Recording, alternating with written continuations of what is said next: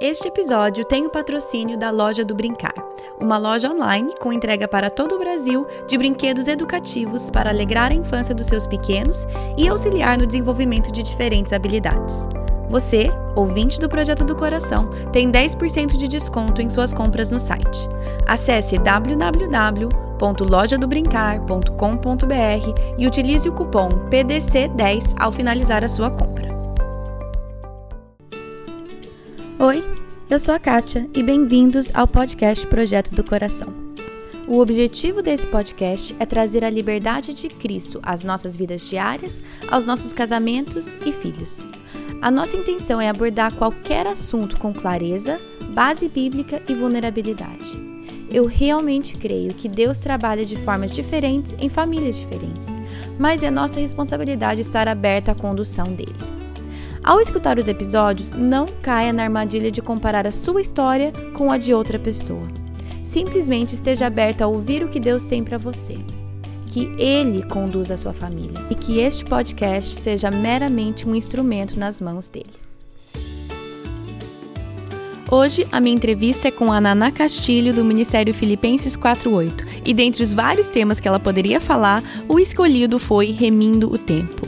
Por que estamos sempre corridas e exaustas e mesmo assim não damos conta de tudo?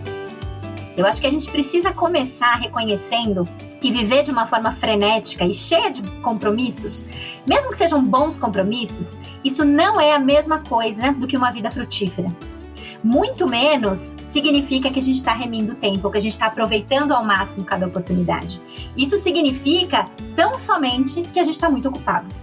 É isso que significa. Viver cheio de compromisso significa que a gente está muito ocupado.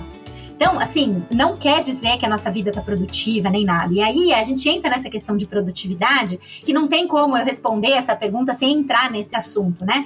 E aí eu quero apresentar uma definição de produtividade que ela é do Tim Chellis, que é baseada no livro Faça Mais e Melhor, um guia prático sobre a produtividade, publicado pela editora Fiel.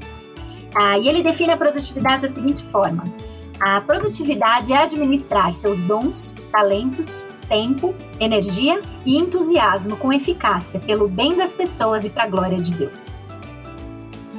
Então, vamos falar sobre isso, sobre como usar nossos dons, talentos, tempo, energia e entusiasmo para a glória de Deus. Hoje, a minha entrevista é com a Naná Castilho, do Ministério Filipenses 48. Eu imagino que a maioria de vocês a conhece. Se você não a conhece, é, de nada. É um prazer para vocês conhecer a Naná. Estou fazendo esse favor para vocês, apresentando vocês a Naná.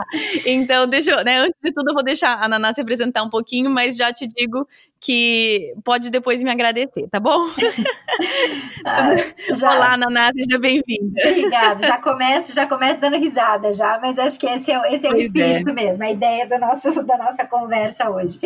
Obrigada, obrigada pelas palavras. É muito bom estar aqui. Quero agradecer de coração o convite. Já faz um tempo que a gente, de certa forma, está tentando fazer isso funcionar, né? Mas feliz uhum, porque agora finalmente deu certo.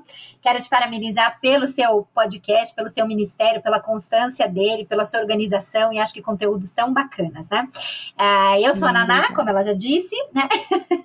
é, Naná Castilho, do Filipenses 48. O meu nome é Ana Márcia, mas praticamente ninguém me chama assim mesmo. E eu sou uh, casada, casada com Luiz Castilho, tenho dois filhos, a Esther, de 9 anos, o João, de 7. Uh, ah, nós moramos em Jundiaí, no interior de São Paulo, e eu trabalho na Unicamp. Eu sou enfermeira de formação, sou docente na Faculdade de Enfermagem da Unicamp desde 2015 trabalho na área de assistência, pesquisa, extensão, enfim, na área de saúde da criança, na né, enfermagem pediátrica. E eu tenho o Ministério Filipenses 48 já faz bastante tempo, acho que tem. Esse ano o blog completou 10 anos. E ele começou Uau. com outro nome, ele não chamava Filipenses 48, ele se chamava Blog Coisa Nossa. E o meu objetivo era falar já a partir das lentes de Filipenses 48 sobre tudo aquilo que edificava a mulher cristã em diferentes fases da vida. E esse blog tem me acompanhado também em diferentes fases da vida.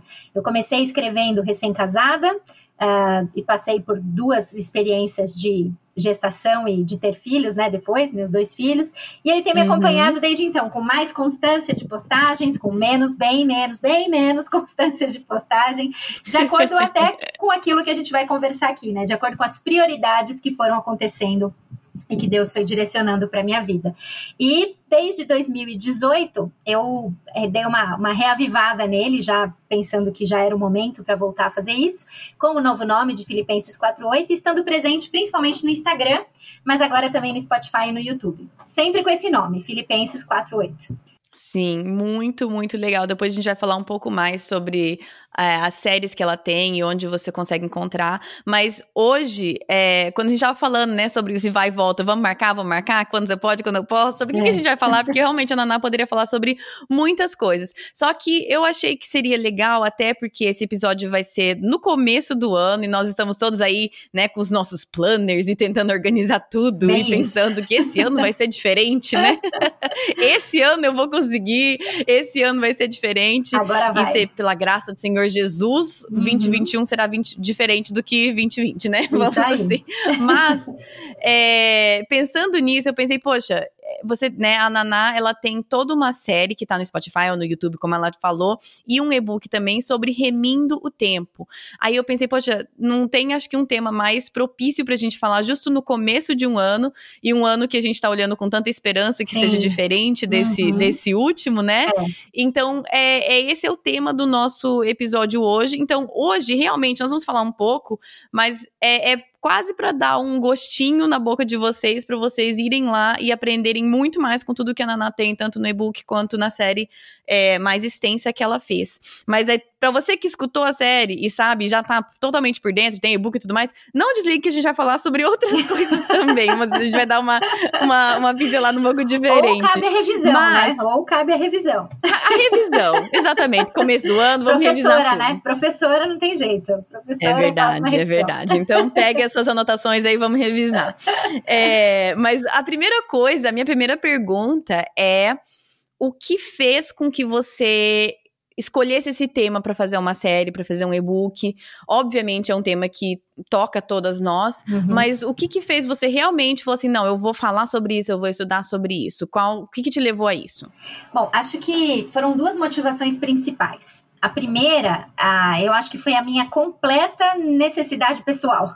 Eu precisava ler, aprender, reler, relembrar sobre esses sobre alguns princípios bíblicos essenciais na administração do tempo.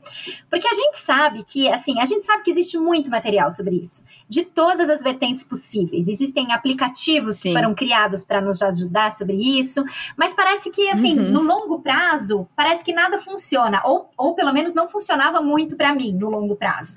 E aí eu fui entender que isso, na verdade, tinha que estar relacionado a algo mais do que só mudar comportamento, sabe? Mais do que fazer lista, mais do que ter o aplicativo certo certo, o planner certo, ativar alarme, embora possa ter todas essas coisas também. Mas uh, eu comecei a olhar para essa questão de administração do tempo pensando que qualquer mudança duradoura começaria com a transformação do coração. E se é com a transformação hum. do coração, então a Bíblia é especialista. Ela é especialista para falar sobre isso. Então eu fui buscar sobre isso parece que a gente está sempre ocupada, né? Sempre muito ocupada, sempre sobrecarregada, sempre atarefada. Ah, parece que a gente está numa cultura hoje que quem não está exausto e cheio de coisa é essa pessoa que está errada. E aí eu fiquei curiosa hum. em, em, ir um pouco mais a fundo e descobrir o que está por trás dessa vida essa vida super ocupada que a gente se acostumou a levar, sabe? A gente está acostumado Sim. a viver uhum. nesse ritmo. Quis entender por que, que a gente se percebe bem daquele jeito como Paulo coloca em Romanos 7, 19, num contexto, ah, acho que parecido com, com, com, essa luta que a gente fica de, de querer fazer o que é certo, mas eu fa o que eu faço não é o bem que eu desejo, o mal que eu não quero fazer, eu se eu continuo fazendo, uhum. enfim. Fui atrás da Bíblia, entender a palavra de Deus prática e atual, e é ela, inclusive, que nos ensina a remir o tempo, né? Efésios 5, 15, 16 fala pra gente: tenha cuidado com a maneira como vocês vivem, que não sejam como insensatos, mas como sábios, aproveitando ao máximo cada oportunidade, porque os dias são maus. E aí, com base nesse versículo, Sim. eu fiquei curiosa para entender o que, que, seria isso. O que, que é aproveitar ao máximo cada oportunidade? O que, que é remir o tempo? Então, essa foi a primeira motivação. A segunda foi que no Filipenses 4:8 eu já tinha recebido mais de uma vez perguntas voltadas para isso, voltadas para essa questão: como hum. administrar o tempo, como que eu faço caber, como que eu dou conta das coisas sem ficar maluca. E aí eu pensei, bom, se eu e mais gente parece querer saber mais sobre o assunto, vamos lá, né? e aí lá, é. e aí falei, vamos, vamos que vamos. E aí, como a gente já falou aqui no começo, no Filipenses 4.8 a gente tem agora tá seguindo com essas lives devocionais todas as quartas-feiras, que antes elas eram todos os dias, isso começou com a pandemia, né, da, da, da Covid, em março de 2020. Hum. E depois da terceira temporada fazendo dessa forma, assim, em blocos de 20 episódios diariamente, eu acabei achando melhor fazer só hum. uma vez por semana e constante, e justamente como um aprendizado daquilo que eu vi sobre a administração do tempo mesmo, não estava cabendo. É, boa. Não é? E aí acho que foi isso, assim. Eu normalmente eu fazia essas temporadas, inclusive as, a, as anteriores, baseada num livro ou dois, mas dessa vez, quando eu comecei a preparar, eu percebi que não dava para usar só um ou dois livros, porque os assuntos que eu achava uhum. que. As indagações que eu queria responder sobre esse assunto, eu fui encontrar respostas em sete, oito, nove livros diferentes, um complementando o outro. E aí isso virou um e-book. Sim. um e-book. Muito legal. o tempo. Então foi isso, é uma, uma necessidade pessoal junto com, com a percepção de que isso era uma questão que outras pessoas também queriam uh, ver respondida. É interessante que você falou sobre como a nossa cultura tá desse jeito, né? Que hoje em dia parece que a nossa cultura dá, por exemplo, você mede quão importante você é com o quão cheio ou quão ocupado Sim. ou quão inacessível você é. Sem dúvida. Né? Então, eu, igual você falou, né? Tipo, ai, tô, tô na correria, tô ocupada, tô não sei o quê. Isso é quase como se fosse um status. Quanto mais eu reclamo e falo que eu estou cheia de coisa para fazer, que eu estou atordoada, que eu estou muito atarefada, é como se isso me desse mais status. Exato. Imagina alguém perguntar para você se você tá na correria e você vai falar que não, que você não tá na correria. O pessoal não sabe nem o que te não é. responder é. se você falar que você não tá. Você acaba concordando, nem que você não esteja, porque você, né? É bem por aí é, mesmo. É. Ou quando a gente tenta, ou busca ser acessível, ou busca falar assim, não, tudo bem, posso, posso ser esse horário sim. É como se parecesse que a gente fosse um que não faz nada, né? Exato. Como parece que eu sou assim à toa. Sempre disponível, né? Tem alguma coisa errada, tá sempre disponível. Exato. Nossa, é. é. exatamente. E aí eu queria ver com você sobre essa, a, né, juntando isso, vendo, vendo que nossa cultura valoriza tanto a ponto de nos levar a doenças, né, uhum. né, físicas e mentais. Sim. É, e, e e essa mentira que o mundo vende. Por exemplo, com certeza você recebe essa pergunta, eu recebo essa pergunta de qualquer pessoa que tem qualquer visibilidade mínima recebe a pergunta: Nossa, como você dá conta de tudo? Nossa, como você uhum. consegue fazer isso?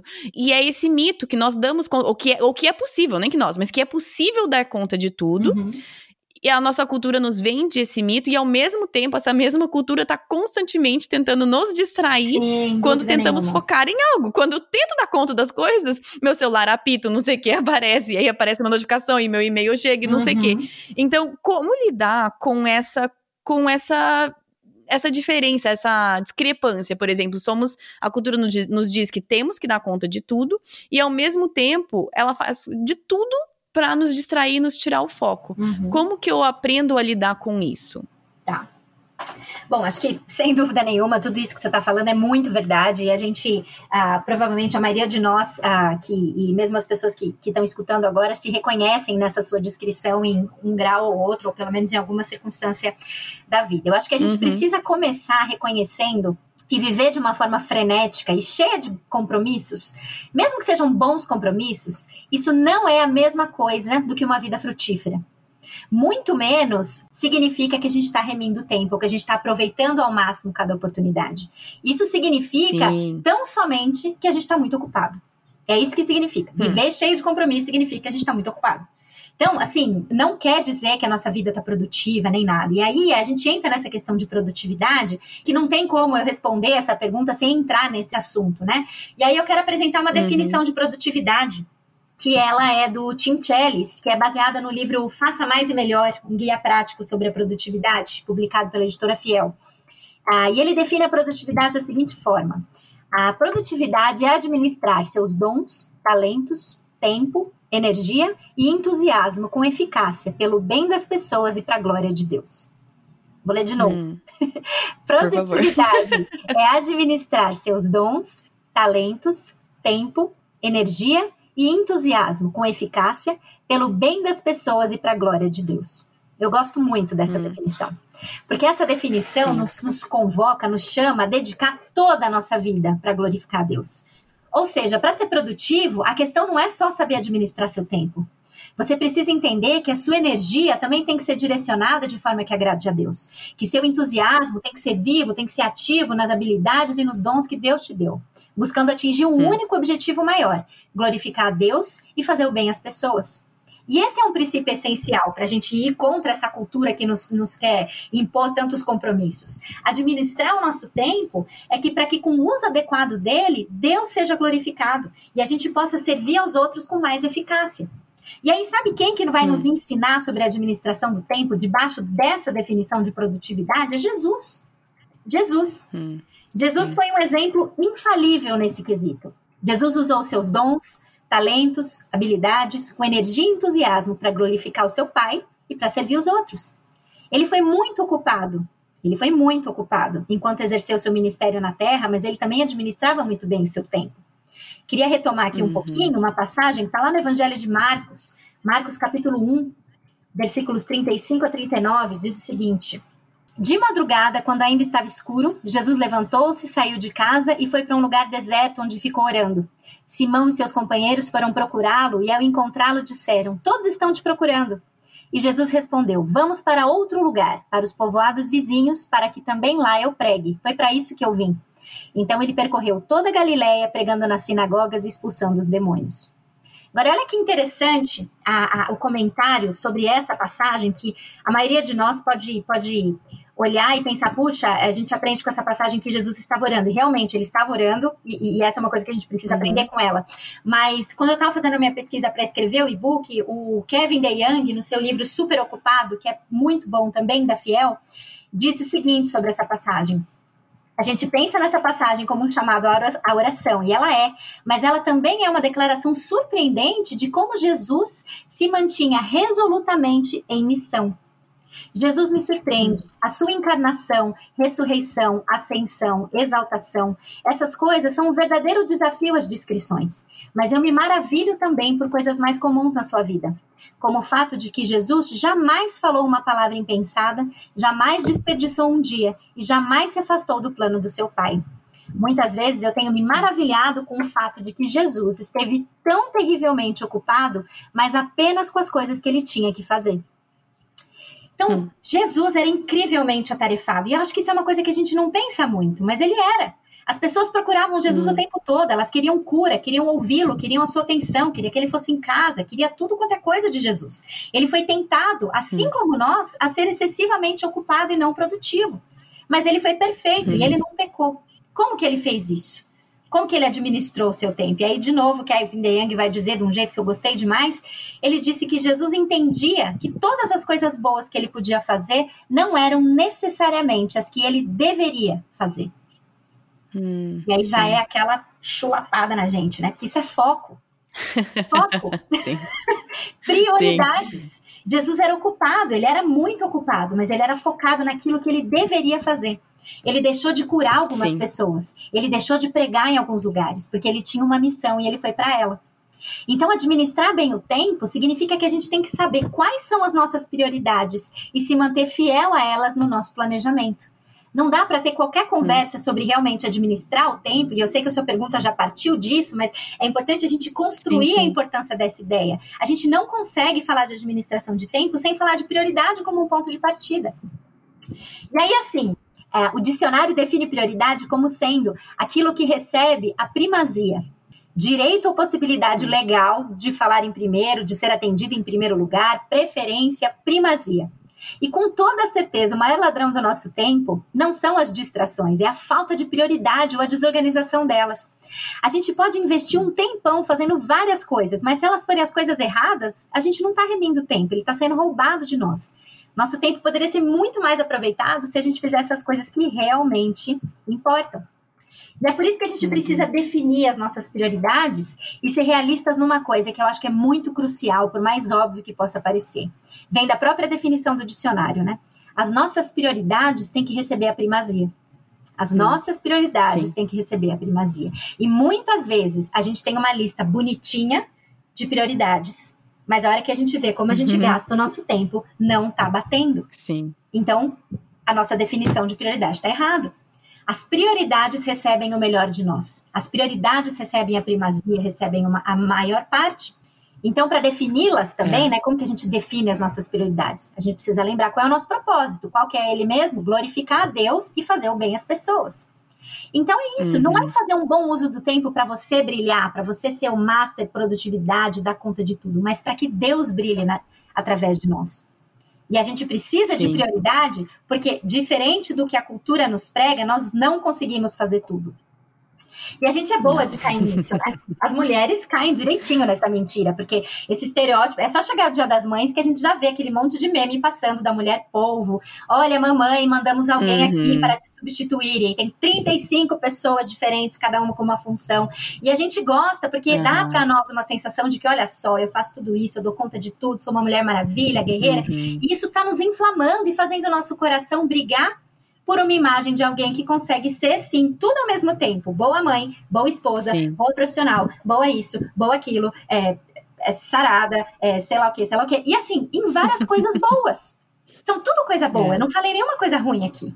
Várias coisas boas. Não, mas aí que nós estamos dependendo da nossa própria força, Exatamente. né? Eu conseguirei ser tudo para todos. Exato. É, tem aquele livro, não sei se você já leu, nem sei se tem em português, o da Lisa Turkers, que ele fala, acho que The Best Yes, seu melhor sim. Não, não conheço. Alguma coisa assim. Não conheço. É, aí ela, agora, gente, faz tempo que eu li, eu tô tentando lembrar agora, mas ela fala alguma coisa sobre que a gente confunde o mandamento de amar os outros com a doença de agradar os outros. Sim, sim. E, e isso é uma coisa que até você falando de mãe, é uma coisa que a gente a gente confunde muito, né? Aí eu até mudaria um pouco esse, o mandamento de amar os outros, nós confundimos com um, com esse, essa doença de querer ser tudo para todos, principalmente para os nossos filhos, né? Uhum. De ser tudo para, de ser é, soberana e, e insubstituível uhum. na vida dos nossos filhos. Uhum. E nós caímos caímos nisso, uhum. né? Isso, isso na verdade, ele acaba, acaba revelando, embora doa para nós colocar dessa forma, né? Quando a gente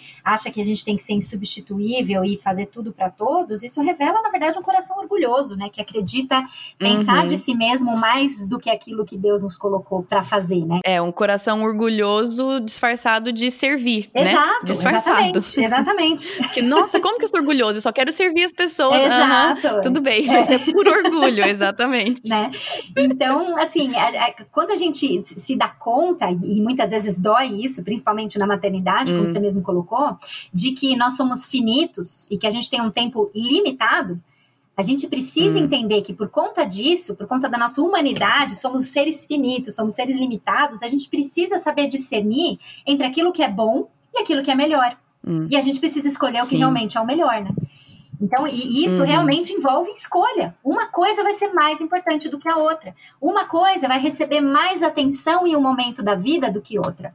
Puxa vida, tô aqui uhum. até, até relembrando na, na apresentação que eu falei do blog, né? Puxa, como eu gostava gosto ainda, né, do blog e tal, mas assim, eu lembro que em 2010, 2011, 2012, que foi quando eu, eu fiquei bastante uh, impossibilitada mesmo de escrever, que eu sofria com isso, porque, poxa, blog é um ministério, é uma coisa boa, mas o, o tempo que isso tomava de mim, e eu sei, e, e sei com certeza que para outras pessoas que fazem isso, sendo mães de filhas pequenas, em outros momentos da vida, talvez não tome, mas para mim tomava. E eu tive que escolher entre uma coisa, uhum. coisas boas: a maternidade, uma filha pequena, minha família e um ministério. Naquele momento não era uhum. hora. Né? Então a gente é. precisa reconhecer que a gente não é capaz de fazer tudo e a gente precisa escolher. Né? Eu ouvi uma frase que, uhum. que me marcou demais, que é aquela uma vez que diz o seguinte: as pessoas desse planeta que acabam fazendo nada são as que jamais perceberam que não poderiam fazer tudo. A gente hum, precisa estabelecer prioridade. E a gente também precisa pensar se existe algo que a gente não deveria estar fazendo. Parece igual, mas é hum. diferente. Porque a gente precisa dizer sim para o que é primazia, mas a gente precisa falar não. E não é tão automático uhum. chegar nessa conclusão só quando a gente estabelece prioridade. A gente precisa escolher, revisar nossas escolhas de tempos em tempos e ver quais delas estão de acordo com as nossas prioridades e propósito, que é glorificar uhum. a Deus servindo as pessoas. Então, o nosso maior objetivo sim. não é e nunca foi dar conta de tudo, não é fazer um monte de coisa, mas sim servir com excelência. E o mais provável uhum. é que a gente vai conseguir fazer isso realmente quando a gente estiver com menos tarefas e não com todas elas.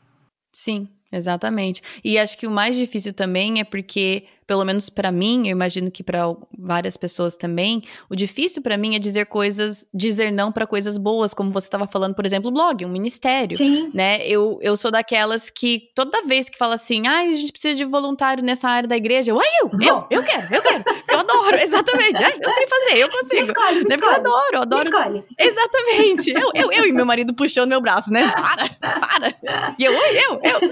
Então, assim, é, é fácil, entre aspas, ou assim, não que é fácil, mas assim, é uma decisão.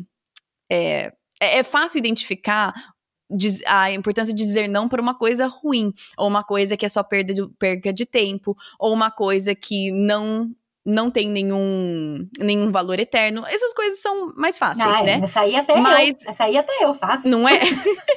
Agora, por exemplo, eu dizer não para coisas boas, uhum. né? Como você falou, para eu, pra eu, eu poder entender que é aquela coisa também, acho que esse livro da Lucy Turkers fala, mas vários falam sobre isso, que você dizer sim para uma coisa, você precisa entender que isso é um não para outra Exatamente. Coisa. Por mais que é você não ativamente, uhum. exatamente. É. Então, por mais que ativamente não tô falando não, mas se eu digo sim para esse ministério, eu tô dizendo não para talvez aquela noite em casa com os meus filhos. Uhum. E se eu digo sim para isso, eu tô dizendo não para outra coisa. Então, para menos tempo para, sei lá, ter alguém, receber alguém na minha casa para jantar. E não que não que eu tenha que ter todas as noites aqui com os meninos, mas é entender que cada sim é um não. Então, é, para mim, eu acho que, como você falou, pra, é, o, o difícil é dizer não para coisas boas. É por isso, que, exatamente. Né? Uhum. E é por isso que, assim, a, a, ideia da gente remir o tempo, de administrar o tempo, envolve a gente dizer não para oportunidades fantásticas que não se encaixam nas nossas prioridades. Uhum. É exatamente isso, né? Sim. E seguindo bem a linha do que você está falando, o Tim Chellis, no livro dele sobre produtividade, ele fala alguma coisa parecida com isso. Ele fala que, que a gente precisa reconhecer que existe uma série de coisas incríveis que não vão ser feitas hum. jamais. Hum. Ou que pelo menos uh, vão ter que ser feitas por outras pessoas. E isso é difícil. Por outra pessoa. Isso que é difícil, né? É, é difícil. Porque, porque eu falo assim, poxa, eu podia fazer e eu faria tão bem, mas gente, eu vou. A fulana vai fazer. A gente não está disposto, muitas vezes, a eliminar nada. Então tem que caminhar junto. Hum. Acho que a questão da prioridade tem que ser pensada, mas a gente precisa falar não. Aí o que, que a gente faz? A gente hum. acha que, que o motivo da gente estar tá muito ocupada é porque está faltando planejamento. Então a gente come... ou está faltando hora no dia, que a gente também fala, ah, então o que, que eu vou fazer? Vou acordar mais cedo, vou aplicar a técnica XYZ, vou abaixar, vou baixar uhum. a agenda do Google, vou começar a ativar um monte de notificação, alarme para lembrar de beber água e não sei o que, não sei o que. Só que nada melhora porque a gente não podou nada. A gente só está tentando fazer tudo uhum. caber. E, é, e justamente a parte mais difícil é essa, a gente estabelecer aquilo que a gente não vai mais fazer. Sim. Mesma coisa que tentar organizar a gaveta, né? Se você tá. A gaveta tá entufada. Não, não, adianta quantas vezes eu tiro e dobro a roupa e guardo de novo. Se tem muita coisa naquela gaveta, vai ficar bagunçado de Exato. novo. Logo, logo. Exatamente. Agora, se você elimina, tira aquelas coisas que você não usa, aquelas Excelente coisas velhas exemplo. e fica mais tranquilo, com, com espaço. Eu percebo isso com os meninos. A gente tá tentando, né, né ajudá-los, né? Terei três noras, eventualmente, gostaria de entregá-los homens que pelo menos sabem dobrar a roupa e guardar de novo, isso. entendeu? Então, assim, estamos aí no processo de treinamento, é. mas eu percebo quando eu esvazio a gaveta deles e tiro e não tá entufada, eles conseguem, do jeitinho imperfeitinho deles de menininhos pequenos, dobrarem sim, a roupinha sim. e guardar. Exatamente. Dá certo, entende? Mas muitas vezes, a gente, igual você falou, a gente então acorda mais cedo, coloca alarme, tenta se organizar, só que o que a gente precisava fazer era não, desentulhar não mesmo. Né? Destralhou, né? exatamente, exatamente. Eu acho que é essa a questão, assim, a gente tem que dizer não para muitas coisas boas para que tenha espaço para uhum. os sims, para os sims caberem, né? Para as coisas mais importantes que Deus tem para gente. Sim. E assim, uma outra coisa, acho também, é o seguinte, é que a, isso também não significa que a gente vai ter uma vida que não vai estar ocupada, nem super ocupada. Hum. Quando a gente vive Sim. uma vida que é para glorificar Deus e fazer o bem ao próximo, isso ocupa, isso demanda. Amar o próximo demanda um tempo uhum. danado. Amar os outros não é uma coisa eficiente, não é uma coisa Sim. que vai. Não é uma coisa. É, é, como você falou, é algo que realmente toma o seu tempo. Gasta não é uma tempo, coisa que você exatamente. começa e termina rapidinho, né? A gente não pode amar e servir os outros sem investir tempo neles, né? Então Exatamente. a gente precisa lembrar que assim, o nosso trabalho não é sobre nós, e sim sobre glorificar a Deus enquanto a gente serve ao próximo. Acho que quando a gente entender isso, não só as nossas prioridades vão para os seus devidos lugares, como as coisas que a gente não deve fazer também vai. Hum, é isso que eu sim. Acho que concluir. Né? Acho que ter, ter, essa definição de produtividade em mente, acho que ajuda a gente a ir colocando as coisas hum. nos seus devidos lugares. Pelo menos tem hum, sido assim ajuda. a minha experiência. É. É. E até aquela, aquele exemplo clássico, né? Clássico, né? Que várias pessoas falam, e eu sempre fico lembrando, agora eu tô começando a tentar ensinar pro, pro meu mais velho também. Aquela coisa, é. né? De você tem um vaso com as pedras grandes, as pedras pequenininhas e a areia. E é. aí, quando você coloca as pedras grandes primeiro, depois as pedras pequenas elas se encaixam, depois você joga areia elas entram no bura nos buraquinhos e preenche. Agora você tira uhum. tudo aquilo do vaso e se você joga toda a areia primeiro e depois as pedras pequenas, as pedras grandes elas não vão encaixar. Por mais que Sim. antes elas cabiam certinho. Agora, uhum. mas você aquilo que você falou das premissas. O mais importante tem que ter prioridade. Então, uhum. a, quais são as pedras grandes na nossa vida e o que, que é isso, como dar prioridade e é, dedicar as premissas ao Senhor. Aí eu vou entrar, que eu sempre falo, né? Não, não é um mandamento, mas na minha vida tem sido. Eu não sou uma pessoa que acorda cedo bem. Eu uhum. não gosto de acordar cedo. Porém, uhum. é, quando a minha discipuladora falou e me falou assim: você precisa acordar antes dos seus filhos e fazer seu devocional antes dos meninos. E eu falava assim: não, não, isso não é para mim. Porque eu sou da noite, eu não sou da manhã, entendeu? E eu uhum. falava isso, e ela me falou: não, você precisa. E eu comecei, e isso realmente mudou tremendamente a minha vida. E é o que o. Aquele, eu lembro quando eu era criança, eu li a biografia do George Mueller. A biografia para criança, né? hum. né? Não a. Mas eu lembro lendo e como ele falava que as manhãs dele, aí de novo, faz tempo que eu li, eu não vou lembrar exatamente, mas como a importância dele acordar antes e ter o tempo dele, aquilo alimentava e alegrava a alma dele. Então ele poderia seguir com o ministério, né, que a gente sabe que ele teve com os órfãos da Inglaterra, mas essa premissa, quais são as pedras grandes para mim? Sim. É abrir. Eu não sou uma pessoa que acorda bem de manhã. Pois bem, pega um café, querida. Pega um café e vai fazer a sua devocional. e vai fazer o que você tem que fazer. É. Exatamente. Então, é, sempre eu tento lembrar quais são as minhas pedras grandes. E de, porque se eu jogo, jogo areia primeiro, as pedras grandes não vão caber naquele dia mesmo. Se eu, é. para mim, por exemplo, areia é o quê? É o celular, é o WhatsApp, é essas uhum. coisas assim tenho tempo para fazer essas coisas? Eu tenho. Só que se eu jogar tudo isso no começo, né, se eu jogar toda a areia no começo, as pedras grandes não vão encaixar. É, é isso aí. Acho que é bem essa a, a a ilustração mesmo, sem dúvida nenhuma. É o que a gente precisa de discernimento vindo do Espírito Santo para saber o que, que é pedra grande e o que, que é areia, né?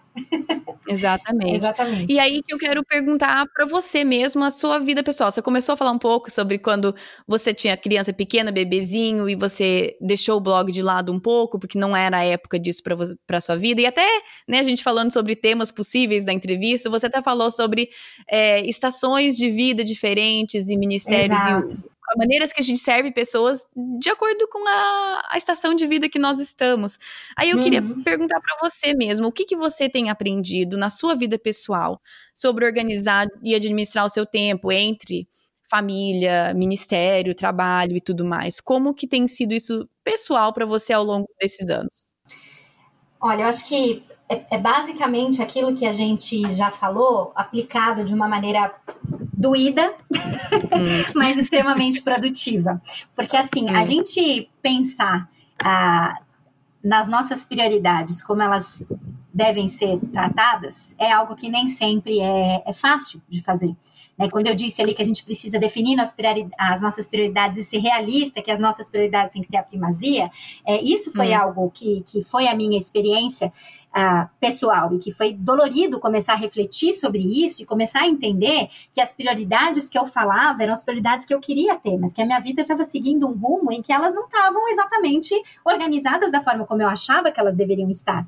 E que isso hum. então significava o quê? Dizer sim para aquilo que eu entendia que merecia mais sim e começar a falar não para coisas boas, para coisas legais, para coisas bacanas que me motivam, que, que, que fazem, que têm benefícios para a sociedade, etc., mas que não são para agora. Né? Então, eu acho que essa, essa questão eu acho que é uma essencial e que tem muito norteado, né? Eu acho que cair uhum. o, o, o derrubar o mito de que a gente dá sim conta de tudo e que a gente consegue sim, e que não, eu tenho a minha lista de prioridades, mas o que mais importa não é a quantidade de tempo, mas a qualidade do tempo que eu passo e que eu faço as coisas que eu coloco como prioridade e tal. É, eu, eu acho que isso é um terreno perigoso, que muitas vezes a gente uhum. entra mais para justificar a nossa vida frenética, mas que não está sendo produtiva, que não está alinhada com aquilo que a gente considera como principal, como essencial. E foi difícil para mim batalhar e, e, e, perceber que isso realmente precisava, que, que, que precisava de mudanças, entendeu? Então, acho que Sim. a organização e administração do meu tempo em relação a todas as coisas que eu tinha na mão começaram quando eu comecei a perceber que eu não dava conta de todas elas, ou não dava conta de todas elas da forma como eu acreditava que eu deveria dar. Não porque eu queria ser perfeita em tudo, mas porque a Bíblia me dava diretrizes que, que, que eu realmente não estava achando que estava seguindo da forma como deveria seguir. E aí, ah, isso até, essa reflexão passada me trouxe, inclusive, para um momento na própria série do Reminho do Tempo, em que eu construí uma, uma, um arquivinho, um arquivo super simples, mas, mas que para mim ajuda muito de ser, de, de, ser preenchido e de ser pensado periodicamente. Eu não sei se você chegou a ver, mas é um arquivo que chama Direto ao Ponto, refletindo sobre o uso do meu tempo. Eu hum. posso até, é, eu não sei se tem alguma forma da gente disponibilizar isso para quem tiver interesse em receber, mas no meu Instagram. Deixar ele no site. Ah, pode ser. No, você pode deixar no, no site, tem o link para acesso a ele, que é um arquivo Ótimo. que chega ao. É, tá bom?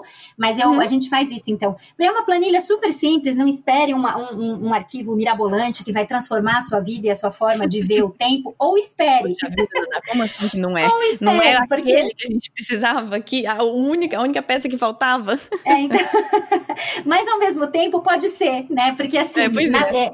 A ideia de, de olhar para as questões que estão aí é a gente realmente fazer o que Salmo 90, 12 nos ensina. Ensina-nos a contar os nossos dias para que o nosso coração uhum. alcance sabedoria. Ensina-nos a contar os nossos dias para que o nosso coração alcance sabedoria. Entender a finitude da nossa vida. Entender as, a limitação que nós temos enquanto estivermos aqui na Terra, que nós somos finitos e limitados, deve nos tornar humildes para avaliar o tempo que Deus nos deu e usá-lo da melhor forma. Então, hum. ele tem como, como questão central essa, essa ideia né, da gente ah, aproveitar e alcançar sabedoria nos nossos dias aqui. E aí eu trabalhei com algumas questões, eu estou com, com um arquivo aberto aqui, eu vou, vou te falar quais são elas, e aí quem tiver interesse uhum. pode ter esse, o acesso depois. Acho que a primeira delas é o estabelecimento das suas prioridades. Então, quais são as suas prioridades? Está em um lado da coluna, e no outro lado da, da, da coluna, uma avaliação sincera em relação ao que realmente tem recebido a primazia do meu tempo. E se você uhum. preencher uma coluna, preencher a outra e tiver tudo alinhado, tiver tudo igual, e na, or na mesma ordem, inclusive, Parabéns. Parabéns para você. Parabéns. Mas se não tiver, se alguma coisa não estiver alinhada, se você coloca alguma coisa como prioridade, e a gente tem que olhar para a Bíblia em relação a entender ah, como a gente organiza também essas prioridades, mas se você não entende, por exemplo, a, a, o, o, próprio cuidado com a sua saúde, você coloca como uhum. prioridade, mas você não dá a menor atenção para ela, tá comendo o que pois dá, é. tá se exercitando nunca. Quer dizer, tem alguma coisa que não está alinhada. Você está gastando seu, você está enchendo seu patinho de areia. Gostei do seu exemplo. Pois é. tá enchendo seu patinho de areia. Você precisava, pegar esse, você precisava pegar esse exemplo de saúde, Naná. Deus, Deus é. tocou é. teu coração. Pelo amor de Deus, Espírito tá Santo, dá uma, dá uma trégua. Mas continua, continua. Vou fingir que não foi pra mim, não. Foi pra outra também pessoa. Me cutuquei, é, também me cutuquei aqui. ai, ai. Né? Mas assim, o que mais? Ah, não, família. Família é sempre número um. O que, que realmente tem recebido a primazia do seu tempo? É a sua família? Né? Então, acho hum. que, acho que é, olhar isso de uma forma gráfica, às vezes, é muito mais eficaz do que a gente costumaria pensar. E aí, embaixo de cada uma delas, das nossas prioridades, está lá, ok, identificou suas prioridades, identificou o que tem recebido a primazia do seu tempo. Quais são as coisas ou quais são as áreas que você precisa falar mais sim do que não Uhum. E quais são as áreas que você precisa falar mais não do que sim? Hum. E aí, com tudo isso, no meio, são três colunas aqui nesse gráfico, no meio tem uma pergunta. É, se, se a pergunta da saúde doeu para você, essa que eu vou ler agora doeu para mim. Eu quase não coloquei ela no arquivo, mas eu entendi que era importante colocar. Como as pessoas que moram comigo avaliam o tempo que eu gasto no celular? Hum. Pergunta para quem mora com você. Pergunta para seu marido, pergunta para seus filhos, pergunta para sua mãe, para seu pai. Vocês acham que eu fico muito tempo no celular? Mas assim, fica para ouvir hum. a resposta. fica para ouvir a resposta. Porque com não, muita não frequência... olhe com olhos ameaçadores. Exatamente. Ou você vai perguntar assim: você não acha que eu fico muito tempo no celular? Não, né? Aquela coisa já assim, a pergunta já totalmente tendenciosa. A já, uh, não. Exato. E por que que apareceu o celular aqui? Porque o celular, sem dúvida nenhuma, e todas as... as você começou a, a, o episódio entrando nessa questão de distração, né? os celulares hoje, eles nos ajudam em muita coisa, mas eles são um mundo sem fim de distrações pra gente. Sim. E eu tenho... Uhum. Chance, eu tenho eu ia dizer que eu tenho certeza, mas certeza a gente nunca pode ter, mas eu gostaria de supor que com uhum. uma, uma frequência bem grande, muitas de nós estão tendo nossos minutos roubados porque a gente só foi dar uma olhadinha em alguma uhum. coisa, a gente só foi responder um e-mail, a gente só foi responder essa mensagem, os nossos nossos minutos vão escoando pelos nossos dedos e a gente não está fazendo aquilo que a gente deveria fazer, porque a gente está passando tempo demais no celular. Hum. E aí, por último, um desafio que, que é interessante, que é você escolher que os livros, inclusive um livro que eu estou terminando de tratar agora, uh, lá no Filipenses 4.8, sobre uh, as maneiras como o celular está nos transformando, hum, o autor sim. do livro... É, o autor do livro coloca no final o que isso não quer dizer que então todo mundo tem que queimar o celular e jogar o celular fora, mas a gente não. tem que estar ciente dos perigos e das distrações que ele traz e, e, uhum. e estar apto a, a, ter pausas momentâneas, sabe? Vou ter um dia na semana que eu vou ficar sem acessar o celular. Eu vou ter. Ele uhum. propõe, inclusive, uma hora por dia, além, é claro, de quando você está dormindo, uma hora por dia, um dia por semana e uma semana por ano, em que você não é. vai se conectar com o celular. É, o Andy Crouch também fala isso, né? Naquele. Fala, né? Agora eu não sei como é o nome. Qual, qual que é o nome dele do livro dele em português? É... Então, eu, não, eu, eu, eu sei quem, de quem está falando, é mas eu não sei do Family livro. em inglês. Em inglês é Tech-Wise Family. Eu sei que tem em português, mas é um livro sobre como lidar com tecnologia na sua família, do Andy Crouch. Excelente, por sinal. E, na verdade, foi no livro dele que eu escutei uma hora por dia, uma um, um dia na semana e uma semana por ano. E, realmente, é um, uma coisa tão simples, mas ajuda demais a orientar o nosso uso de celular. E é muito simples, e até e quando a gente se propõe a fazer, é que a gente percebe o quanto a gente está acostumado com o celular. Que a primeira vez Exatamente. que eu fiz isso é, é, quase que automático. Você levanta, você. Opa, não, não é o celular. Então, peraí. Então, eu vou fazer alguma uhum. coisa, aí bateu um momento de ociosidade, opa, não, não é o celular. Então, eu vou fazer Exatamente. alguma coisa. E, e muitas de nós escutam esse desafio, quase que começam a tremer, falando: não, não, não, eu não consigo, eu não consigo uhum. ficar sem o celular.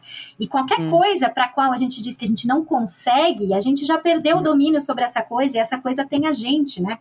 Então, Sim. acho que as, as, telas, os celulares, acho que são algo que a gente precisa pensar e que eu, como a pergunta era a minha vida pessoal, uhum. sem dúvida nenhuma, não digo que, que já conquistei isso, mas eu tenho pensado cada vez mais em ter esses momentos que realmente o celular vai ficar para lá, já desativei as notificações. E assim, e, e, e não dá para ficar só no comportamento, sabe? Porque eu já tinha lido antes, ah, sabe o que você faz? Tá usando muito Facebook? Deleta o aplicativo do Facebook do celular. Não resolve. Não resolve. Resolve no curto prazo. Aí sabe o que acontece uhum. dois dias depois? Você descobre que se você clicar na internet do seu celular, você acessa o Facebook do mesmo jeito. então não é culpa. Exatamente, só, só ficou um pouquinho mais difícil, mas assim, não, se a gente não resolver, não olhar para o nosso coração e entender que essas coisas têm drenado um tempo que a gente pode usar para glorificar hum. Deus e servir o próximo, enquanto essa mentalidade do que é ser produtivo não entrar ah, nos nossos corações, tudo que a gente fizer vai é, é, meio que vai bater na porta e vai cair, porque a gente está tentando consertar algo que por dentro a gente ainda não mudou, né? Sim, é o que então, você falou sobre a importância de quando a gente foca só em mudar o comportamento, só em mudar o por fora, é, a mudança não será a longo prazo, né? Mas muitas uhum. vezes a gente precisa mudar o comportamento como se fosse, como que é aquele negócio? Andaime, sabe quando você vai construir um prédio? Muitas vezes Sim. mudanças de comportamento são como se fossem andaimes para que a construção do, né, por exemplo, nesse exemplo do nosso por Sim. dentro, que Deus mude o nosso coração. Mas se a gente acha que o andaime vai ser o prédio, não vai adiantar. Exato, exatamente. É esse que é o ponto. É, um, é, é que a construção possa acontecer. É, Mas se você exatamente. achar que o andaime é o suficiente, você nunca vai ter um prédio, né? Exatamente, exatamente. Acho que também é um excelente, um excelente exemplo. Minha próxima pergunta seria, então, eu sei que você tem dois filhos, até da, agora eu vi que da idade dos meus mais velhos também, eu tenho um de uhum. nove, um de sete e um de cinco. Como que você tem ajudado os seus filhos? Por, claro que eles são crianças. Se, gente, se, nós, como adultos, estamos tendo dificuldade com isso, né? Precisamos ter muita graça. Eu percebo isso, que muitas vezes eu exijo dos meus filhos, ou eu fico irritada com os meus filhos, porque eles não têm hábitos que eu também não tenho. Por exemplo, às vezes eu falo assim: filho, tua roupa, guarda tua roupa, por favor, e eu vou ver minha roupa tá na cama. Eu falo assim, ops. É, é. Poxa, como você não guardou isso daqui? E os, não, eu, falo pra eles guardarem os brinquedos e os meus livros são esparramados no chão. É, então. Exatamente. É que a gente não quer eu... andar em casa e ver mini espelhos, né? A gente não quer ver mini não, espelhos. Então... É, um, é um problema esses espelhos aqui na minha casa. Eu, eu me é, incomoda tremendamente.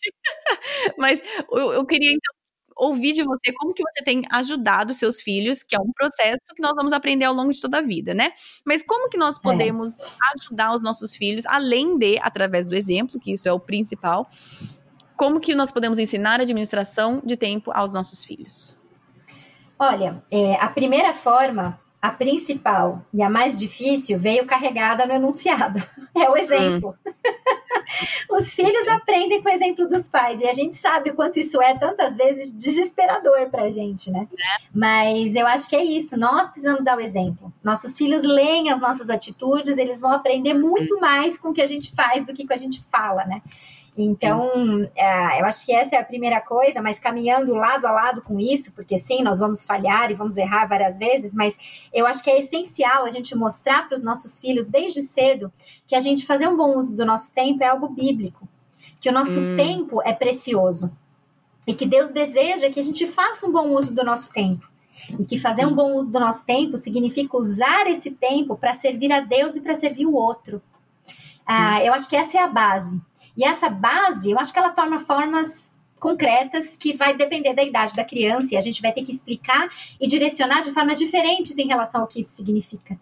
Acho que é, pode significar ensinar que o tempo é precioso é, e, que, e que a gente usa isso para agradar a Deus e para servir o próximo, e que isso significa, muitas vezes, que ficar muito tempo diante de uma tela não é muito produtivo, não é produtivo. Então, cuidar uhum. do tempo nas telas para que, a que a criança não fique só ali absorvida nela mesma e não, não, não brinque mais com o outro, não quer mais brincar com o irmão porque quer assistir TV, não quer ajudar a mãe porque quer assistir TV. Isso não é servir o outro, isso não é fazer um bom uso do tempo, porque não está colocando isso como prioridade. Então, acho que Sim. uma vez que a gente tem essa definição, acho que existem formas concretas da gente ir colocando o princípio. Cuidar para que o que é prioridade seja feito primeiro, e o que, hum. que, é hum. prioridade? As famílias têm as suas, é, é, é, escovar o dente, arrumar a cama, fazer a lição, ter o seu tempo com Deus, né? Claro que, que, que uhum. essas coisas têm ordens, famílias diferentes estabelecem ordens e prioridades numa rotina diferente, mas que isso precisa sim, sim. ser colocado e estabelecido para a criança, mas com esse fundamento. Porque senão acho que acaba ficando uma coisa meio legalista, sabe? É obedecer por obedecer, por sei lá, por quê, sabe? Eu uhum. acho que, uhum. que a gente também precisa pensar nisso, né? A ter uma pequena listinha de tarefas, de rotina. Acho que tudo isso vai, vai mudar conforme a idade, mas eu acho que isso é, é importante da gente pensar que, é, que isso tem que ser feito, que isso tem que ser ensinado, mas que o próprio é, é, de novo, essa definição de produtividade nos traz também um aspecto não legalista da coisa, sabe? Os hum, relacionamentos, sim. eles são maiores do que as regras. Embora as regras sejam importantes, sem dúvida nenhuma, a gente precisa reconhecer e ensinar isso para os filhos, que existem as hum. exceções também. E, e, quando eu levo o conceito de produtividade a sério, né, usar tudo que eu tenho para servir a Deus e ao próximo, vão existir momentos em que a necessidade do próximo vai requerer que a minha listinha não seja seguida à risca que, que a minha hum, rotina não sim. seja feita do jeito que eu planejei. Isso é bom para os filhos e para nós mães também, né?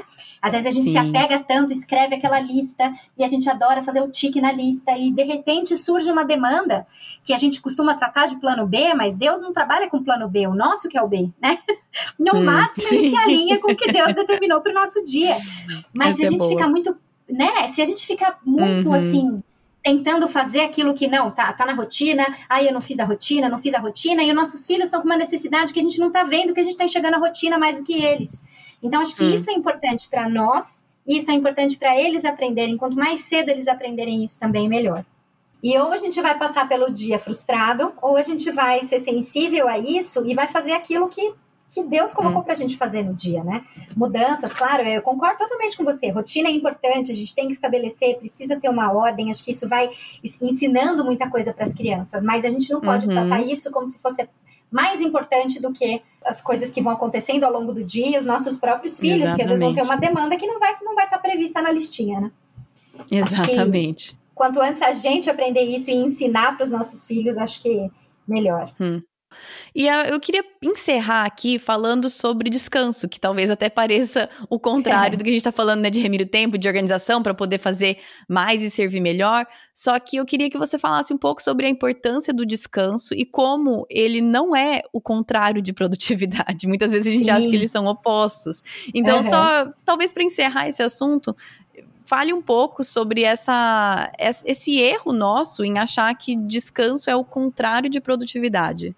Sim, é a, é, a gente vem dessa cultura, né? Descansar é para os uhum. fracos, dormir é para os fracos. Se você não está fazendo nada, como a gente já falou, você está errado, né? Uhum. Essa é a nossa mentalidade, não só no mundo corporativo, acadêmico, mas também na vida familiar, na vida na igreja, é, é. enfim. Só que eu acho que, acho não, né? Eu creio que a Bíblia dá um outro padrão para gente. Eu acho que a Bíblia nos ensina sobre o descanso como uma disciplina que a gente precisa prezar é, inclusive para nossa, a nossa produtividade. Né? Se a gente for olhar lá em Êxodo capítulo 20, dos versículos 8 a 11, Êxodo, segundo livro da Bíblia, claro que, que não em ordem, a Bíblia não foi escrita, é, em ordem, a organização da Bíblia não é em ordem cronológica, mas a gente já vê desde muito cedo na Bíblia que, uhum. que a gente tem um padrão para isso, né? E qual é o padrão? Ali em Êxodo 28 a 11, diz o seguinte: Lembra-te do dia de sábado para santificá-lo. Trabalharás seis dias, e neles farás todos os teus trabalhos. Mas o sétimo dia é o sábado dedicado ao Senhor, teu Deus. Nesse dia não farás trabalho algum. Nem tu, nem teus filhos ou filhas, nem teus servos ou servas, nem teus animais, nem os estrangeiros que morarem em tuas cidades. Pois em seis dias o Senhor fez os céus e a terra, o mar e tudo que neles existe, mas no sétimo dia descansou. Portanto, hum. o Senhor abençoou o sétimo dia e o santificou. Nós somos hum. ensinadas logo muito cedo na Bíblia sobre o padrão. Trabalhe arduamente e descanse. A definição de produtividade traz para a gente a ideia de que a gente vai usar toda a nossa energia para o bem das pessoas e para a glória de Deus. E energia, energia é combustível. Combustível esgota. Precisa repor. Hum. Então a gente precisa descansar. A gente precisa trabalhar e descansar. Deus Todo-Poderoso, Criador de todas as coisas, descansou. A gente acabou de ver isso em Êxodo. E ele não, ele, eu acho que todo mundo sabe, ou imagina, se nunca parou para pensar, né? Ele não descansou porque ele estava cansado. Ele não precisa, ele não cansava, Deus não cansa. Ele não descansou porque ele estava cansado, mas porque ele tinha um padrão para nos ensinar. A gente não é ilimitado, a gente não é infinito e não é onipotente como Deus é. Por isso a gente precisa parar rotineiramente, a gente precisa parar, descansar, para que o nosso corpo, para que a nossa mente se recupere, para que a nossa energia Sim. se recupere. Então, hum. trabalhar demais e trabalhar de menos também, mas aqui a gente está falando trabalhar demais, né? Trabalhar demais é crítica. esse é outro assunto, esse é outro assunto. Exato. trabalhar esse é outro podcast. Também. Exato. Isso. trabalhar de menos também, mas trabalhar demais agride a forma com que Deus nos criou. Né? E além hum. disso, se a gente for pensar biblicamente um pouco mais profundo nesse assunto, descanso é um ato de confiança. Porque Sim. quando a gente descansa, depois de dias e dias trabalhando, a gente mostra que, que, de certa forma, a gente sabe que não é a gente que mantém o mundo girando. A gente pode uhum. parar. Porque não é a gente que mantém a coisa toda funcionando, não é a gente que sustenta tudo. Então a gente pode parar. Sabe, é, é espantoso o número de profissionais, eu vejo um pouco isso pelo meu próprio uh, ambiente, mas, mas eu sei que em vários outros também, uh, profissionais que têm quatro às vezes mais períodos de férias acumulados. Eles não tiram férias porque eles sentem que eles não podem. E acho hum. que isso não, não cabe para nós, sabe? Acho que nós que, que professamos Jesus como nosso Salvador, nos guiamos pela Bíblia e tudo, acho que isso não uhum. cabe para o cristão, sabe? A gente precisa rever esses conceitos e prezar pelo descanso, porque a gente foi criado assim. E obedecer Sim. o ritmo que a gente foi criado para ter, eu acho que mostra que a gente entende que a gente depende dele. Hum, Só que é o sim. seguinte, né? Principalmente se a gente falar como mães também, mas podemos estender isso para outros contextos, a gente precisa planejar o descanso.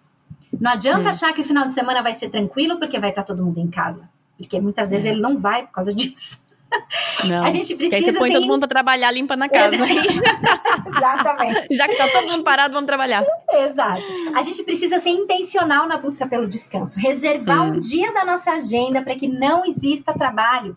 Sabe? Não de uma forma legalista, de novo, mas de uma forma zelosa. Que a gente Sim. precisa, a gente entendeu, o padrão é esse, eu preciso descansar. Hum. E aí, assim, eu gosto muito de dicionários, sinônimos, e gosto de pegar algumas palavras que a gente acha que sabe o significado. Fiz isso com prioridade aí agora há pouco, e faço isso com um hum. monte de coisa mesmo. E uhum. quando eu fui procurar definição e sinônimos para a palavra descanso mesmo, ah, existe um termo ali que, que, chamou muito a minha atenção, que é inação. Hum. Descanso é inação. O que, é inação? É ausência de ação, é você não fazer nada. E hum. se nas férias ou nos finais de semana não é literal que a gente consiga não fazer nada, porque a gente descansa fazendo outras coisas e tudo bem, uhum, ah, uhum. existe uma outra forma de descanso que é a verdadeira inação, que é quando a gente dorme. Dormir. Uhum, a gente uhum. precisa dormir. A gente pode, muitas vezes a gente não tem problema em tirar férias, mas a gente acha que a gente precisa dormir menos porque não tá cabendo no dia. Só que a gente hum. precisa dormir. A gente foi criado Sim. assim. Os seres humanos, eu estava vendo isso recentemente, eles dormem cerca de 30% de toda a sua vida. Hum. E através do sono, a gente faz o quê? A gente recupera as nossas energias para que a gente possa produzir no dia seguinte. Deus nos Sim. criou assim, nós somos limitados, a gente precisa dormir. A Bíblia, inclusive, nos ensina que dormir é um presente de Deus. Uhum. Então, quando a gente rejeita o sono e a gente busca dormir menos ou busca dormir muito pouco, simplesmente porque a gente tem muita coisa que fazer, então eu dormir é para os fracos, normalmente a gente pode até não falar isso, mas a gente meio que sente isso, sabe? Eu não posso me dar o luxo uhum. de dormir. Sabe? A gente não está só rejeitando o presente que Deus nos deu, a gente está evidenciando que, de alguma forma ou de outra, a gente acredita assim que a gente depende de nós mesmos e a gente não pode hum. parar, a gente não pode descansar. É claro, claro, claro que assim, existem fases na vida em que existem momentos estações pontuais em que a gente vai sim esticar até mais tarde. Mas se isso é um hábito, se esse é um padrão, a gente precisa tomar uhum. cuidado. Sim. Eu acho que é essa a questão. A gente precisa descansar. Nós fomos criados com essa configuração: trabalha, trabalha, trabalha, descansa, trabalha e descansa. Quando a gente não faz nada, Deus mantém o mundo girando, Deus nos sustenta. E quando a gente descansa, de certa forma, a gente está mostrando obediência e dependência, né? Sim, naquele livro maravilhoso e Bom Deus, ele, hum. a, ele fala sobre. Acho que foi a primeira vez que eu pensei nisso, que diz, ele fala assim: dormir é uma demonstração de confiança em Deus. Uhum. E eu falei, ah, nunca, me, nunca tinha parado de pensar, sabe? Eu falei assim, como assim? Então, e, e quantas é. vezes, não sempre, porque existem outros fatores, né, biológicos e tal, mas quantas vezes que quando eu estou com dificuldade de dormir, com insônia, quando eu lido com isso, é pura falta de confiança em Deus. E eu, é. de novo, eu sei que existem outros, outros fatores que, que levam a. Não tô falando se você não consegue dormir é porque você não confia em Deus. Mas, não, pelo menos para mim, muita, uhum. é, muitas vezes, quando eu não consigo dormir, quando eu tô agitada, quando eu tô ansiosa e aquilo me tira o sono, muitas vezes a raiz para mim é falta de confiança em Deus também. É, eu acho que é, é, são questões que a gente precisa pensar e começar a olhar para isso através dessa lente, desse prisma, de uma definição, acho que para encerrar aí, de produtividade, que traz essas, essas questões todas para a gente pensar, de prioridade, de falar não e de descansar. Hum. A gente só hum. consegue se dar o direito de não fazer nada, de descansar mesmo, quando a gente reconhece que é Deus que faz tudo. E quando Sim. a gente reconhece isso, que é Deus que faz tudo, é Deus que, que mantém esse mundo todo girando, é Deus quem sustenta a nossa família, a gente consegue hum. adorá-lo de verdade, celebrar o design que ele tem para nós, que é trabalhar, Sim. produzir, trabalhar, produzir, parar. Parar, dormir, hum descansar periodicamente e assim sucessivamente. Isso é fazer um bom Sim. uso do tempo de forma bíblica. E é bem o que você falou, parece um paradoxo, né? Como é que para a gente falar sobre ser produtivo, a gente tem que falar sobre dormir mais, sobre entender que a gente precisa dormir, entender que a gente precisa dar uma pausa? É porque a gente foi criado desse jeito. Então a gente precisa reconhecer hum. isso e remir o tempo, porque os dias são maus.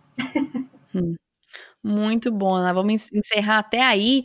É, eu gostaria que você agora falasse um pouco para quem quiser aprender mais sobre esse tema, onde eles acham o seu e-book, onde eles acham toda a série que você fez sobre esse tema e, ou, tá. e, e os outros temas que você também tem.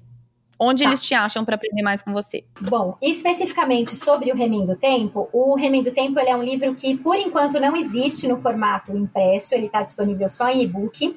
E você uhum. acha o link de acesso para compra dele naquela parte da bio do meu Instagram. E tem também tá. uma postagem sobre isso no meu site, filipenses48.com, ou no Instagram, que também é Filipenses48. Se você for ali na bio, tem aquele link que você clica nele, aparece um monte de link diferente, tá ali, uhum. e-book Remendo Tempo. Ele é um Legal. livro, como eu disse, é um livro de oito capítulos, e foram oito episódios também na série. Uh, Que tem o mesmo nome, Remindo Tempo, que foi feita através de lives, né? Toda quarta-feira, às sete e meia da manhã, eu faço uma live devocional que a gente trata temas diferentes. Então, esse, essa sobre administração do tempo foi a quarta temporada. Depois uhum. dela, teve essa que nós estamos ah, concluindo ah, agora, que é uma que se chama Intoxicados, repensando a nossa forma de ver e usar o celular. E depois, antes dessas, teve três outras que eram aquelas que eu estava dando sequencialmente, que foi uma sobre os atributos de Deus, uh, uhum. depois uma sobre contentamento e uma sobre os pecados que a gente esconde embaixo do tapete, porque parece que não são grande coisa. então, todas essas séries, elas estão disponíveis no IGTV, no YouTube e no Spotify tá bom? Todos os episódios já estão lá. Em qualquer rede que você me procurar, você vai me achar como Filipenses 48, tá bom? Legal. E eu posso falar do cupom? É isso que eu ia falar, então pode falar. Ah, tá bom. eu uh, acho que acho como uma forma de, de agradecimento pelo, pelo convite, pela oportunidade, a todos vocês que estão me ouvindo, eu criei um cupom promocional para quem quiser adquirir o e-book Remindo Tempo. Uh, a partir de hoje, até o dia 12 de março, quem for lá, clicar lá no link, entrar para fazer a aquisição do, do, do e-book, tem uma parte que você consegue colocar o cupom.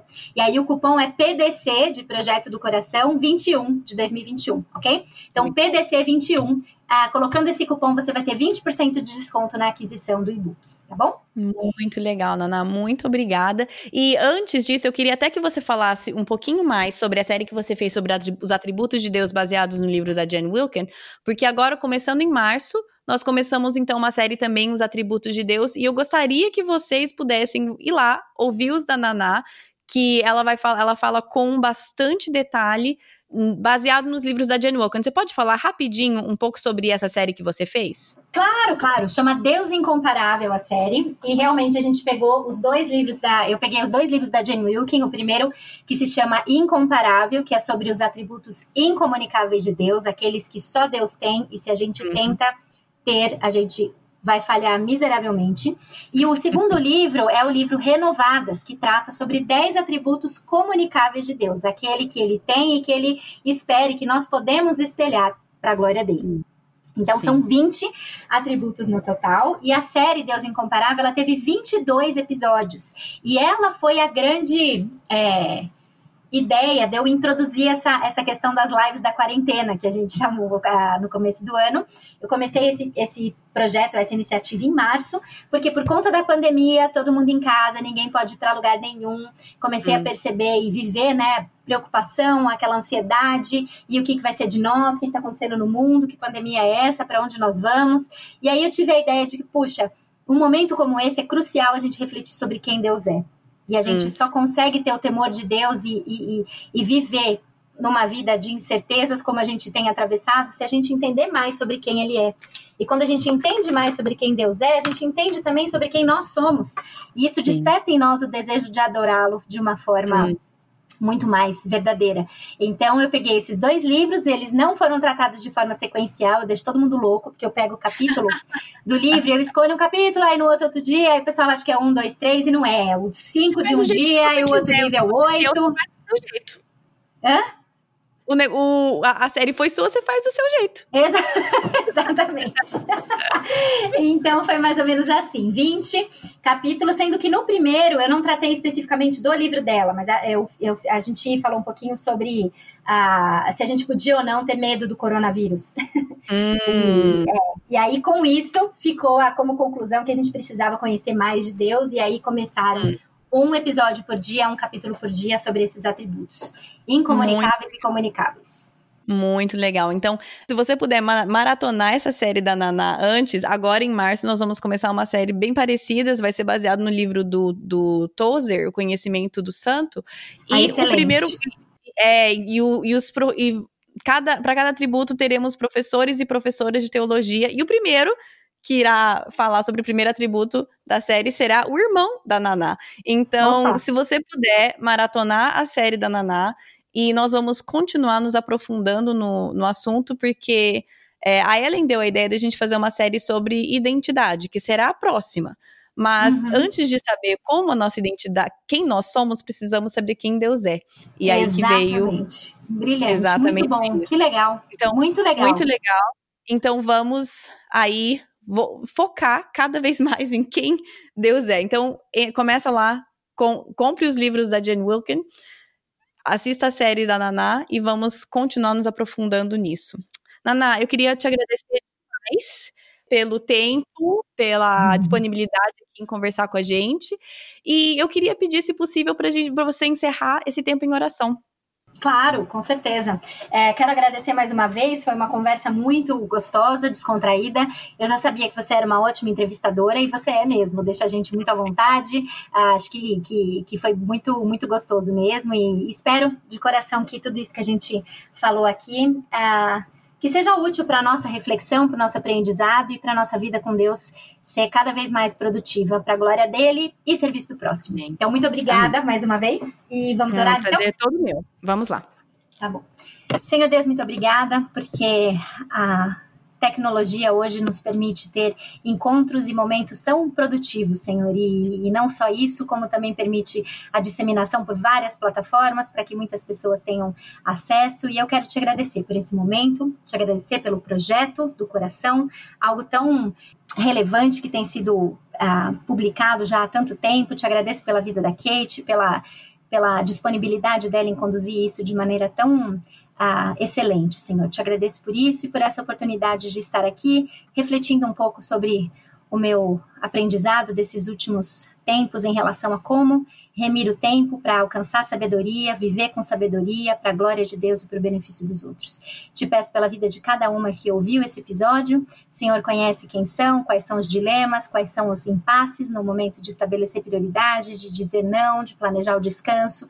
Que o Senhor haja nesses corações, Senhor, e toque com o teu Santo Espírito para que vidas sejam transformadas, Senhor. Eu te agradeço porque em Jesus nós temos o exemplo supremo, perfeito, mais uma vez, de, de alguém, Senhor, que foi super ocupado com as coisas que realmente importavam. Que possamos aprender com esse exemplo e também considerar e se lembrar que o seu filho Jesus pagou o preço da nossa preguiça, da nossa procrastinação, da nossa desorganização na cruz, Senhor. Que a gente possa levar isso em consideração e desejar de todo o coração a mudança de comportamento, mudança de atitude, para que o teu nome seja glorificado. Em nome de Jesus. Amém. Amém. Bom, eu espero que essa conversa com a Naná tenha sido boa para você. Eu lembro na época, fiz essa entrevista com ela em dezembro e foi muito bom ter a conversa com ela, me ajudou e agora na recentemente na edição dele também me ajudou e me mostrou que eu tô, né, voltando naquele exemplo de areia, pedra pequena e pedra grande. Em muitos desses últimos dias que eu estou me sentindo um pouco mais frenética, é porque eu tô enchendo de areia primeiro e depois as pedras grandes não encaixam e eu não sei porquê, né? Então, assim, sempre é bom revisar esses conceitos que a Naná trouxe aqui pra gente. Se você quiser ouvir mais sobre isso, sobre esse tema ou qualquer um dos outros que a Naná citou, todos os links vão estar no site para você, mas procura Naná Filipenses 48, Naná Castilho, você vai achar todo o material dela. E claro que nessa entrevista ela falou que eles estavam no meio de uma série, obviamente aquela série já acabou. E, por sinal, a Naná ela lançou recentemente um clube chamado Clube do Filipenses 48 e eu até pedi para ela me mandar aqui, então eu vou escrever uma descrição que ela deu do clube para vocês terem uma ideia dessa nova iniciativa do ministério dela. É o seguinte: O Clube Filipenses 48 é um clube de assinatura para mulheres cristãs com o objetivo de estimular e encorajar mulheres nas disciplinas de leitura bíblica, oração, memorização e leitura compartilhada de bons livros cristãos. Toda semana, as assinantes recebem uma curta devocional com estímulo à oração, um plano de leitura bíblica semanal e, cada 15 dias, um desafio de memorização. Além disso, periodicamente, o clube faz a leitura compartilhada de um livro, com lives quinzenais para discussão e aprofundamento. O primeiro livro começou no dia 1 de fevereiro e é o livro Mentiras em que as mulheres acreditam e a verdade que as liberta. Para saber mais sobre o clube, entre no Instagram ou no canal do YouTube, que tem um vídeo lá com tudo explicadinho. E no Spotify também tem um curto episódio explicando como funciona. Então, se vocês quiserem, entra lá e dá uma conferida nesse clube Filipenses 48, certo? E também, como a Naná falou, tem o um cupom de desconto para vocês, para você que quer comprar o e-book Remindo Tempo. Toda essa informação vai estar tá tudo no site, no post desse episódio, certo? Bom, vocês devem ter percebido que no comecinho desse episódio teve uma publicidade. É de uma ouvinte do podcast há muito tempo e ela queria abençoar o podcast e então a loja, loja do brincar dela e do marido, estará patrocinando alguns dos episódios do podcast. Então, eu não vou falar sempre isso, vai estar tá lá para vocês ouvirem com cupom de desconto e tudo mais. Só queria explicar aqui porque eu achei muito muito legal, tocou meu coração dela vir com essa ideia e foi uma coisa uma coisa bem legal. Semana que vem temos o episódio do Clube do Livro, do livro Gentileza que Cativa do Dallas Willard, e é o nosso último Clube do Livro do Caminho do Discipulado. Gente, foram 11 livros, 11 livros que eu e a Ellen topamos fazer nessa, nessa proposta do Clube do Livro do Caminho do Discipulado. Então, semana que vem tem este último dessa série do Caminho do Discipulado.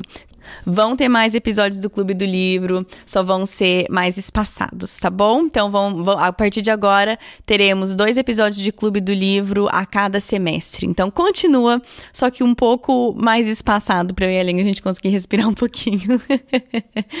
então, este é o episódio da semana que vem. Se você quiser seguir o podcast nas redes sociais, no Facebook é Projeto do Coração, no Instagram é PDC Podcast. Se você quiser ser um mantenedor do podcast, você pode entrar no link do Instagram, tem lá um botão Seja Mantenedor, ou você pode também ir direto no Patreon, né? P-A T-R-E-O-N, tipo patreon.com barra Projeto do Coração. E lá você consegue ver como você consegue apoiar o Ministério financeiramente, certo? Então, por hoje é isso. Bom final de semana para vocês e até semana que vem. Na Bíblia, em Miqueias 5:5, está escrito que ele será a sua paz. Se eu acredito na Bíblia, eu acredito que apesar das minhas circunstâncias, ele será a minha paz. Meus filhos estão tocando terror dentro de casa? Ele será a minha paz. Estou me sentindo culpada por não passar mais tempo com os meus filhos? Ele será a minha paz. Estou cansada de ter as mesmas brigas de sempre com meu marido? Ele será a minha paz gritei e perdi a paciência de novo, Ele será a minha paz. Vamos tentar lembrar disso e, com a ajuda de Deus, escolher a viver nessa paz todos os dias. Um. Ai, gente, inglês português é uma porcaria, deixa eu pensar aqui. É quase como se fosse. Não aguento, minha cabeça não funciona. Não é que você fala mais que uma língua, você não fala nenhuma direito, essa é a realidade. Agora eu fiquei curiosa para saber o que você ia falar.